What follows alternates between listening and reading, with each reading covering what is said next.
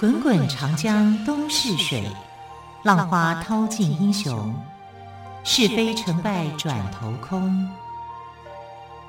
古今多少事，都付笑谈中。陪你说历史，汪培制作主持。欢迎朋友们收听今天的《陪你说历史》节目，我是汪培。同样再次为朋友们邀请到历史专栏作家于远炫老师来到我们节目当中。老师好，主持人好，听众朋友大家好。老师昨天谈到了王世贞哦，真的是意犹未尽。那么故宫呢也正在办他的收藏的展览哦。老师是不是可以再帮我们说更多有关于王世贞的故事？呃，王世贞呢，我们讲到就是说他跟严嵩父子。后来是结怨嘛？对啊，因为严嵩父子就害死了他的这个父亲了。不但害死他的父亲，还有他的好朋友。对对，其实严嵩那个时候，其实我觉得严嵩很狠哎。那他是就是哎，虽然他是也是一个收藏家，可是你你觉得你自己赚的这些钱，你做这些事情，你能够摸着自己的良心，你会不会不会觉得很惭愧嘛？对不对？啊，所以严嵩这个人真的是，我觉得。哎，不知道该怎么说他。就是明朝为什么就是会出现这种有正人君子，也有这种奸诈小人啊？可是，在历史上面来看，就是奸诈小人一直在欺负这些正人君子。那到底王世贞他要怎么样才能够复仇呢？要怎么样才能够把他的这个呃满腔的那个愤怒发泄出来？有那么一说，有一本书啊，叫做《金瓶梅》。《金瓶梅》对，明朝的时候有四大小说，明朝的四大小说啊，《西游记》明朝人写的，嗯、对不对？《水浒传》明朝人写的，《三国演义》明朝人写的，《金瓶梅》也是明朝人写的。哇，那叫明朝文风鼎盛哎！明朝是一个非常强的，就出版业很盛行，然后小说也很盛行的，章回小说写的很好的。《西游记》我们知道，就是说作者是吴承恩嘛。对啊，当然，如果严谨的说，你也可以说不知道是谁哈，因为里面还有很多讨论的问问题。然后那个《水浒传》啊是施耐庵写的，嗯、然后这个呃《三国演义》哈是元末明初啊罗贯中写的啊，但是《金瓶梅》作者叫兰陵笑笑生，对，这个像像是一个笔名吧？对，这绝对是个笔名。啊、那你去看，因为《金瓶梅》写的是三个女人的故事，是兰陵王家笑笑生吗？开开玩笑。对，很多人都在想说，兰陵笑笑生到底是谁？嗯、没有人知道。啊！但是这本书跟严嵩好像又有关联，为什么？啊、跟严世蕃又有关联，因为呃，这个我们知道《金瓶梅》的作者哈、啊，里面所塑造的这个主要的角色是谁？西门庆。那严嵩的儿子严世蕃，严世蕃是跟比严嵩还更超过的人啊，因为那个你所谓的超过是指更坏吗？更坏，对。啊，青词写的更好也更坏，嗯哼，啊，然后也是受到这个嘉靖皇帝所喜爱的。反正嘉靖皇帝会喜欢的人，大概也不是什么正人君子啦，他们就是写这种青词起家的嘛。他青词写的更好，可是这个人非常的好色，里面所有的《金瓶梅》里面写的几乎就是严世蕃的翻版，就是那种公子家的那种哈、啊、干嘛的。然后呃，严世蕃的这个绰号。叫做庆儿，哦、哎，西门庆，庆儿啊，所以你就会联想在一起。那谁会做这种联想啊？就是你要知道，文人如果要报复一个人的话，他通常都会在小说里面把你给写坏写死，嗯、对不对？把你给写坏写死以后，你从此以后你可能就被毁于一旦了，你的名誉就没有了。你知道这个？呃、可是他又用隐喻的，搞不好当事人不知道在写自己呀、啊。也不能写的 太明显啊！你写太明显，大家会看出来啊，对不对？所以你看，《红楼梦》是清朝人写的，对不对？那《红楼梦》这本书当时出版的时候，就是乾隆皇帝看到的时候啊，那个和珅拿去给乾隆皇帝看的。乾隆皇帝一看，就说啊，我知道这写纳兰明珠他们家的事情嘛。乾隆一看就知道了，他的直觉就这样子，哦哦哦、他就有那种感觉，就是这就是写纳兰明珠家族的事情啊。就就就就很很容易去找出来他的直觉，嗯、他用他的直觉去看。那呃，这个《金瓶梅》，你用直觉很难，可是要讲论要讲那个排场啊，因为他讲了很多的那种生活细节的排场，就是写的很细腻。也很色啊。所以曾经有一个说法，就是说他本来是要这个这本书的出版哈，是应该是作者啊有意要去害一个呃宦官啊，然后让那个宦官呢就是很坏的宦官，然后然后每页都涂那个砒霜。那因为纸张比较粗嘛，对不对？所以你会有一个习惯啊，就是你一边沾着口水一边翻，一边翻书。我是不，我翻书是不会这样翻的啦。但可能古时候的人会有这种习惯。那因为这样子沾着口水一边翻啊，一边吃砒霜，然后就这样中毒啊。有一个说法是这样子的哈，但这个说法其实有点不可靠。比较可靠的一个说法是。这个兰陵笑笑生啊，其实就是王世贞的化名。而王世贞文笔非常好啊，然后他把这个小说给写出来，就是把严嵩、严世蕃这两个父子的这个罪行和恶行、恶行恶状写在这个书上面呢，帮他做一个甜蜜的复仇，有这么一个说法啊。但这只是一个说法啊，不是说真的这本书啊。概率上面就是王世贞所写的啊，那但是如果这样来看的话，还蛮大快人心的啦啊，所以就有人就说这个兰陵笑笑生呢就是王世贞，而且现在这个倾向哦，还好像还稍微多了一点，就是很多人更同更同意说兰陵笑笑生的作者就是王世贞。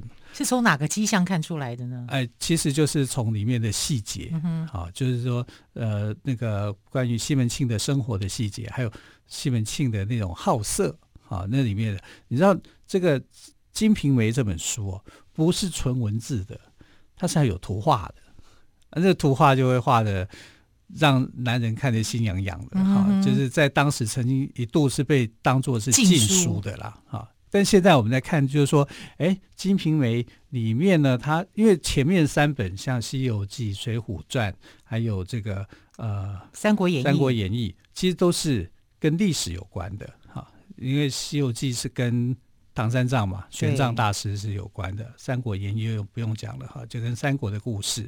那《水浒传》是呃宋代的宋徽宗时代的这个故事，它都是有所本，可是。《金瓶梅》是原创小说，所以原创小说就要比你这种哎有根据的这种有点像是再创造的小说是不一样。好，所以现在《金瓶梅》的那个评价到后来啊，已经越来越高了。对，啊，就是说整个有学者专门在研究《金瓶梅》。对对对，啊，研究到后来发现说，哎，可能跟王世贞有关系。嗯，如果这个推论是对的话，王世贞是当代的大学者，他怎么样个大学者呢？他是在呃他的这个一个同门啊，呃，其实算算是他的长辈哈，因为他考上进士的时候，第一个认识的官员叫李攀龙，然后李攀龙呢跟他就志同道合，他们有意要改革当时的文坛的环境，好，所以明朝有所谓的前七子跟后七子，那前七子呢？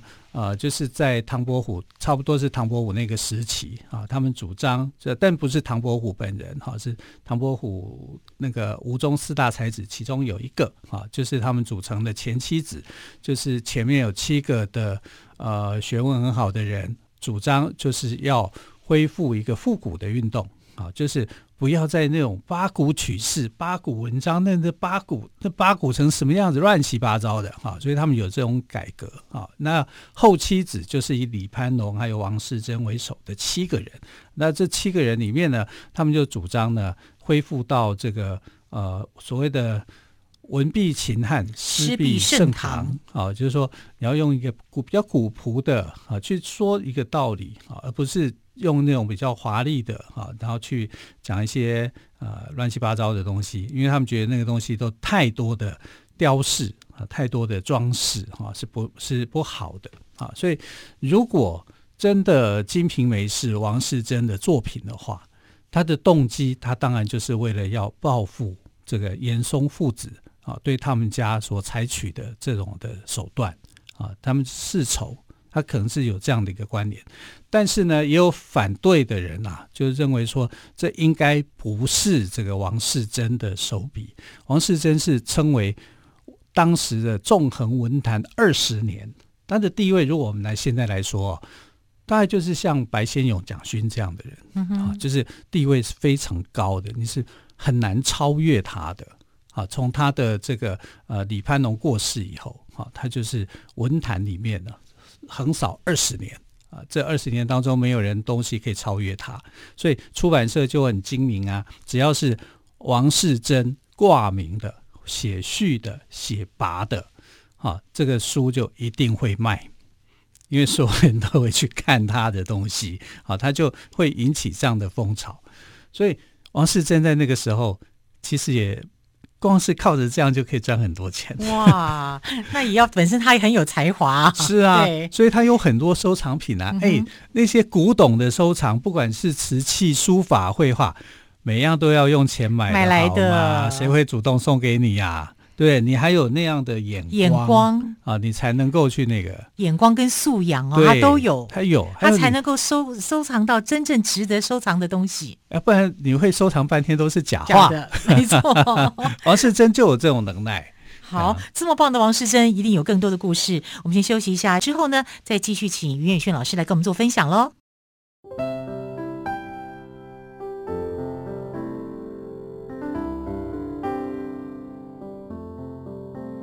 听见台北的声音，拥有颗热情的心，有爱与梦想的电台，台北广播 FM 九三点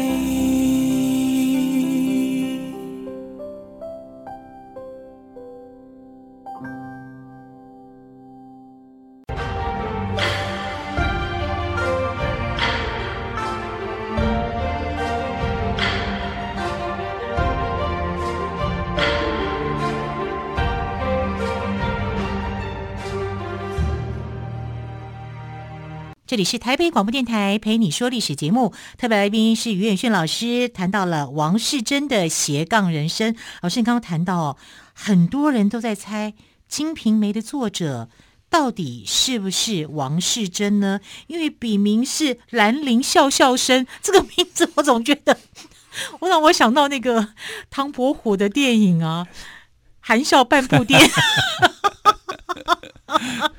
所以很很多人也觉得说可能不是他，啊，因为怎么会突然之间他本来从一个比较正经严肃的学者，对，啊、对不对？然后不过这差异太大了，这有可能啊，因为小说本来有时候就会取一些比较跟自己这种相违背的啦。那、嗯、我们来看王世贞哦，其实他这个他就是斜杠人生，他除了是政府的官员、公务人员以外，嗯、哦，他涉猎的东西太广了，你看。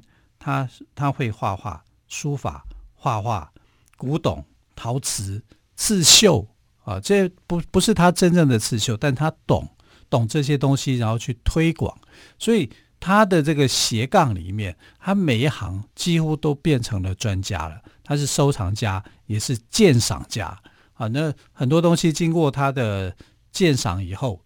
就会突然之间增值，对，增值是吧？所以是呃很了不起。我在想他会不会很会做生意呀？他如果当生意人的话，应该也是不错，哎，对不对？啊，他们家累积，因为他们家是世家子弟啦，哈，所以累积的财富应该也不少，不然他不可能去买这些东西的啊。所以王世贞呢，应该是这个家财万贯的啊，他们家是很有钱的，但是他一生里面啊，去努力的就是要去扳倒严嵩。但是严嵩也没有被他扳倒了啊！但就真是他就是要被呃这个，但严嵩后来也是下台啊。嘉靖皇帝过世以后，他所有的这个罪行就会被揭发出来嘛。所以到呃隆庆皇帝，就是明穆宗隆庆的时间啊，就是在这个后来的呃首辅就徐阶啊的这种协助之下啊，就是他们终于就是还给他父亲一个清白。啊，虽然说人已经过世了，只是你能够恢复名誉的话，这是一个非常重要的，因为他们认为当年那是被严嵩所陷害的一场冤狱啊，他的父亲被处死，所以在隆庆朝以后哈，进入到万历朝的时候呢，这个以王世贞来讲哦，其实他的很多的问题，心里头的那个结，就总算是解除了啊，因为他为他的这个父亲的冤枉。啊，冤屈啊，就是洗刷了啊，就跟他的呃，他跟他的弟弟其实感情是非常非常好的哈。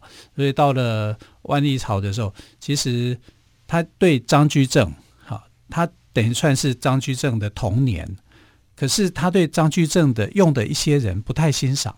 啊，所以他的新政他也没有说反对，我会支持你的新政。可是你用你用人要谨慎吧？对，对他他他对他用的人是有点意见的哈，所以他就一直在万历朝的时候，他就一直想要干嘛？想要致仕。所谓的致仕哦，这个名字如果我们现在来看，以为是说，哎，他想要当官，不是哦，其实致仕就是退休，他就想要申请退休啊，退休了好几次，朝廷都不准啊。可是后来。最后还是准的啦，因为为什么呢？因为他的弟弟啊，他跟他最好的弟弟叫王世茂，王世茂在万历十六年的时候过世，所以他整个心情非常非常的伤心啊，一直到万过了两年，万历十八年的时候，他也过世了啊，所以呃，这是王世贞他的这个一生。那我们来看总结他的一生来看哦，他除了有这个。家仇哈，跟严嵩哈有很严重的一个对立之外，他其实在各方面的这个能力上面都是很突出的。那我们要来解释一下，为什么严嵩那么样讨厌他的父亲，想要置他父亲于死地？你当然说王世贞是因为你对他的死对头，你去收了王继盛的诗，杨继盛的诗嘛。那王瑜做了什么事情呢？因为王瑜算起来是他的这个。手下嘛，因为因为他是可以指挥他的，好，然后他就叫王瑜，呃，就就是这个王世贞的爸爸，爸爸就叫他去买一幅或者是找一幅收藏的名画，因为他自己呃，严嵩也算是收藏家，他想收藏宋朝，就是他也懂啦，对，他也懂，他要去叫他去收收藏那个《清明上河图》。《清明上河图》那时候非常非常出名的一个，现在也是嘛，非常出名的一个作品嘛。然后他要去收藏这个画，但这个画的伪作非常多，造假的。你也不要看说现代人造假，古代人造假更多。过去有一幅叫做《古玩欣赏图》啊，还是什么的，里面所摆出来的那个十八件的器物哦，大概有十七件都假的。哈 你就可以知道，就连 就连那个时代，自古以来都爱赚钱了，都爱赚钱啊，都是假的。所以你去看的时候，就会觉得说，那王瑜就觉得自己很用心，去找到了《清明上河图》，然后献给严嵩父子。啊，严嵩父子一开始也很高兴啊，可是后来人家就说那假的，所以他就怀疑说王瑜是不是欺骗他们？嗯、你竟然欺骗到我头上来啊！所以就对他有些怨恨。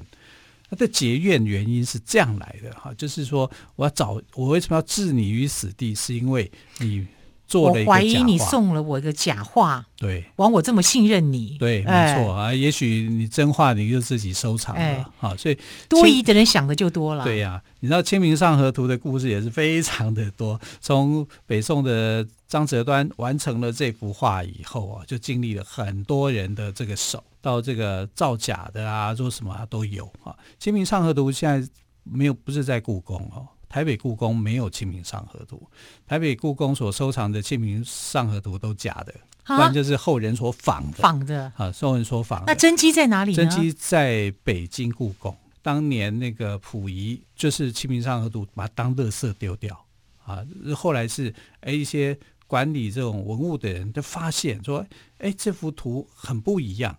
因为真正的《清明上河图》啊，它是没有山的，嗯哼，没有画出山的。为什么呢？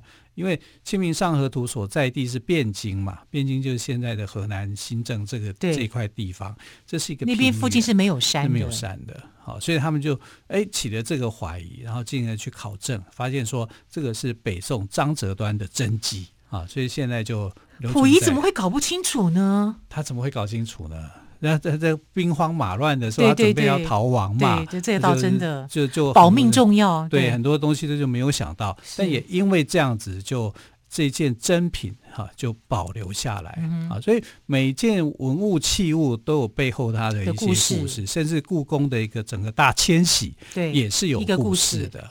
所以像这次故宫推出的这个大展哦，真的是王世贞展，对对对，大家去看。然后呃，大家对王世贞可能不了解，但是经过我们的节目这么一说，大概也会对王世贞有所了解啊。他是呃明朝中后期的一个重要的文学家。而且他的斜杠人生也是非常非常的丰富的啊，不管是他的收藏，或者是他的人生，都是一样的精彩。嗯、那我们再看到就是王世贞哦，我觉得我最佩服王世贞的就是他文笔真好，大概写出来的东西都可以大卖。这应该就是我人生的向往。对于很多写作的人来讲，总是希望每一部作品都被看见，哎，畅销作家，对，对，而且是文坛大师，对，对不对？他的地位，你看他霸踞文坛二十年了。不醉耶，真的不容易耶。对呀、啊，所以他的这个分量，他是真的非常有分量的人、嗯、啊。他可以帮李时珍《本草纲目》的李时珍写序。对，李时珍那时候真的很可怜的。你看，研究那么多年，二三十年的一个成果，如果没有机会发表的话，嗯，那不就是很可惜？可是经过王世贞的努力，经过出版社的努力，哎，出版社都觉得这个一定赔钱的嘛，谁要做啊？可是你做了以后，你知道。《本草纲目》现在是在很多国家的，世界各国读药学的人都在研究，哎，是啊，花了很长的时间，对，毕生的贡献，对。那你如果没有一个伯乐去相中的话，你就很可能是一个损失。那我觉得王世贞呢，呃，不仅是他自己的著作，哎，他的著作也是很多的哦。他有呃写写过一本书，叫做《兖州山人四部稿》。啊，那这本书因为后来太畅销了，还有续稿，所以这本书很畅销吗？很畅销啊！王世贞的书在当时都畅销，所以你要知道，内容大概在写些什么这么受欢迎啊？就是他的诗词这样的、哦、呃的这个文章，这样他的感想这样。所以王世贞如果来现在来看，他就是一个畅销人物，不管是小说，嗯、如果那个《金瓶梅》真的是他写的话，嗯、也是好看啊。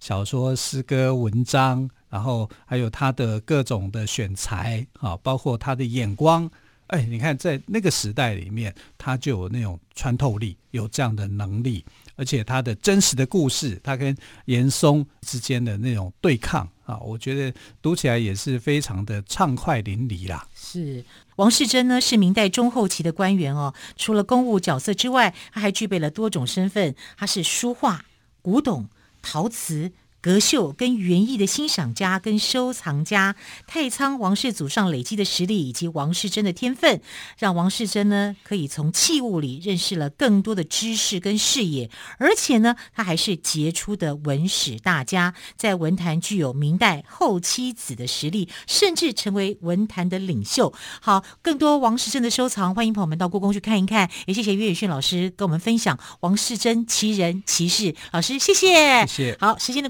我们要跟朋友们说再见了，亲爱的朋友，明天再会，拜拜。